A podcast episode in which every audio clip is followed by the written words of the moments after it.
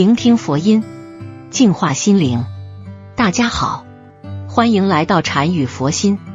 中秋将至，中秋不只是吃月饼，这四个禁忌要知晓。早看早知道。阳历八月十五是八月半，也是中华文化传统节日之一的中秋节。俗话说，每逢佳节倍思亲。自古以来，中秋夜是人们格外重视的一夜。在碧空如洗、圆月如盘的夜晚，人们会摆上香案、月饼、米酒和其他水果祭拜月神。在尽情赏月之际，会情不自禁的想念远游在外、客居异乡的亲人。不过，说到了中秋节，我们肯定想到的是吃月饼。没错，中秋月饼圆又圆，与十五的月亮一样圆。这也是象征团圆饼，一家人趁着团圆的时机吃月饼，寓意团圆快乐，生活甜美。所以，月饼不仅仅是一种时令糕点了，更是人们精神寄托的载体。说到中秋吃月饼，我们还不得不知晓中秋节还有四大禁忌，这关系到我们自身，需要提前做到心中有数。今天我们就来一起聊一下。一中秋节四大禁忌：男不拜月，女不祭灶。民间有女不祭灶、男不拜月的说法。旧时习俗，中秋节之夜，男子不拜月。年节前腊月二十三灶神上天时，女子不祭拜灶神。古人认为男属阳，女人为阴，而太阳毫无疑问就是阳，月亮则对应阴。在古代，男人被认为是一家之主，家里的顶梁柱，应该阳刚十足，因此只有女人可以祭拜月亮，而男人不可以，并且古人认为月亮是嫦娥仙子居住的地方，男人如果祭拜，则是心怀不轨的表现，因此男人不能拜月。祭拜月神是由女主人上香燃烛，担任烛祭，然后再祭拜。具体是这样的：首先要把桌子搬到外面，月亮能照到的地方，然后由家庭主妇沐浴净身后，依次摆放祭品。除了月饼，西瓜和桂花酒也是不能少的，还要把西瓜切成莲花的形状，再摆上六种其他的时令水果，然后点红蜡烛和清香祭拜月神，然后就在一旁赏月。等到红烛燃尽，再由女主分切月饼，全家人一个不能少。就算是在外没回家的人也要算上，大小还要分得均匀。女不祭灶说的是，女子在腊月二十三这一天不可以祭拜灶王爷。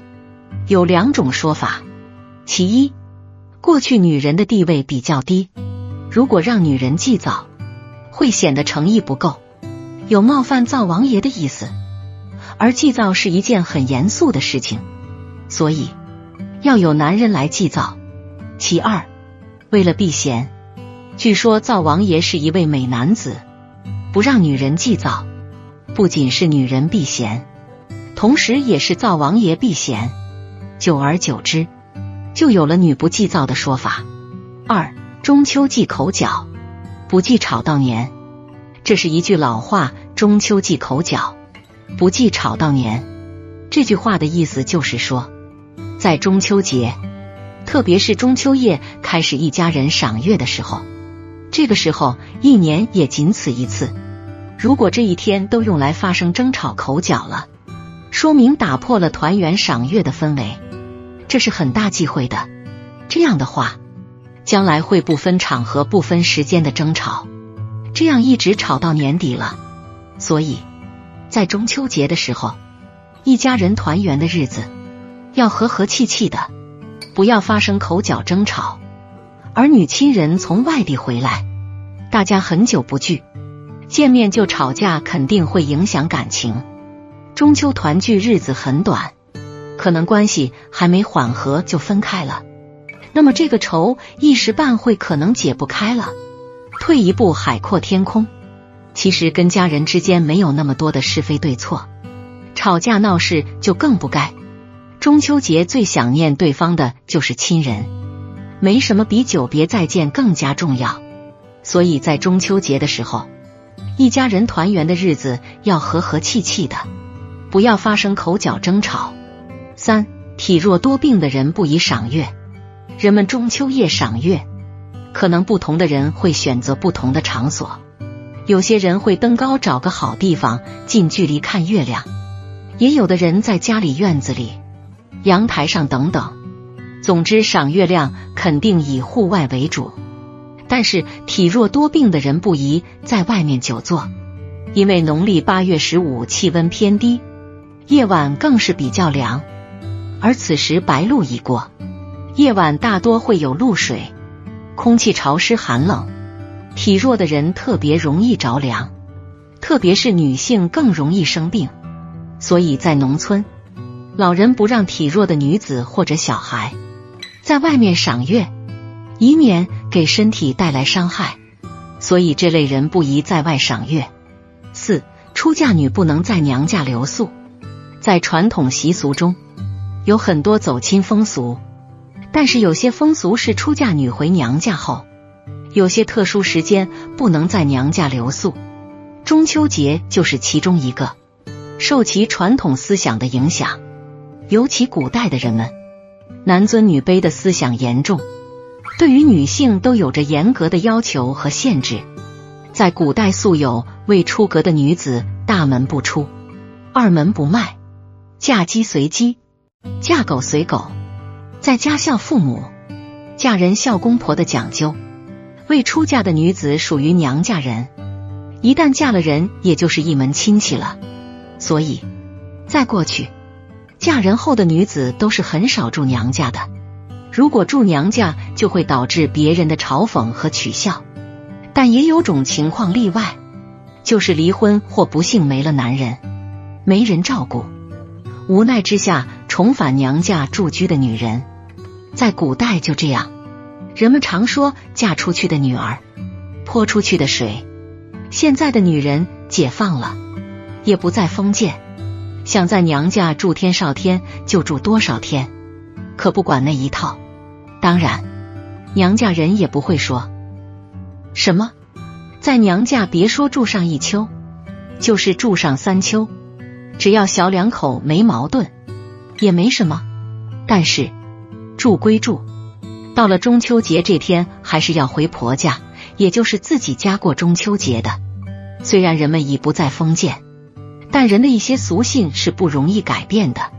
有种俗信说，如果出嫁后再在娘家过中秋节，就会婚姻不顺，导致感情破裂，而且会失去财运。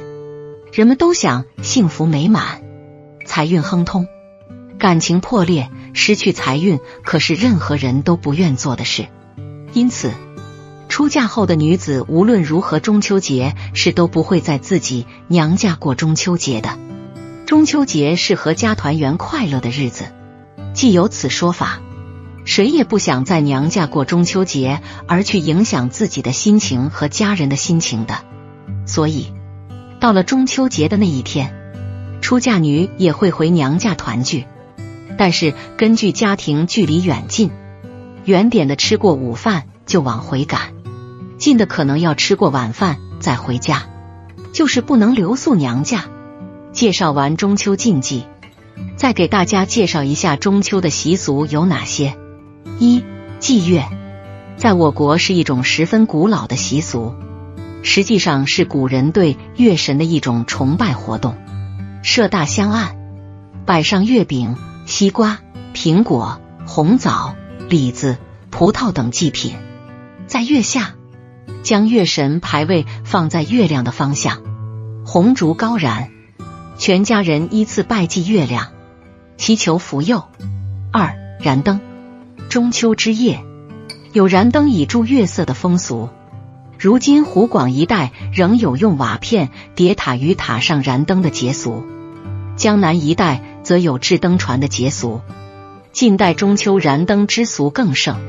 中秋夜，灯内燃烛，系于竹竿之上、瓦檐上、露台上等高处。俗称树中秋或树中秋。三赏月，赏月的风俗来源于祭月，严肃的祭祀变成了轻松的欢愉。据说此夜月球距离地球最近，月亮最大、最圆、最亮，所以从古至今都有饮宴赏月的习俗。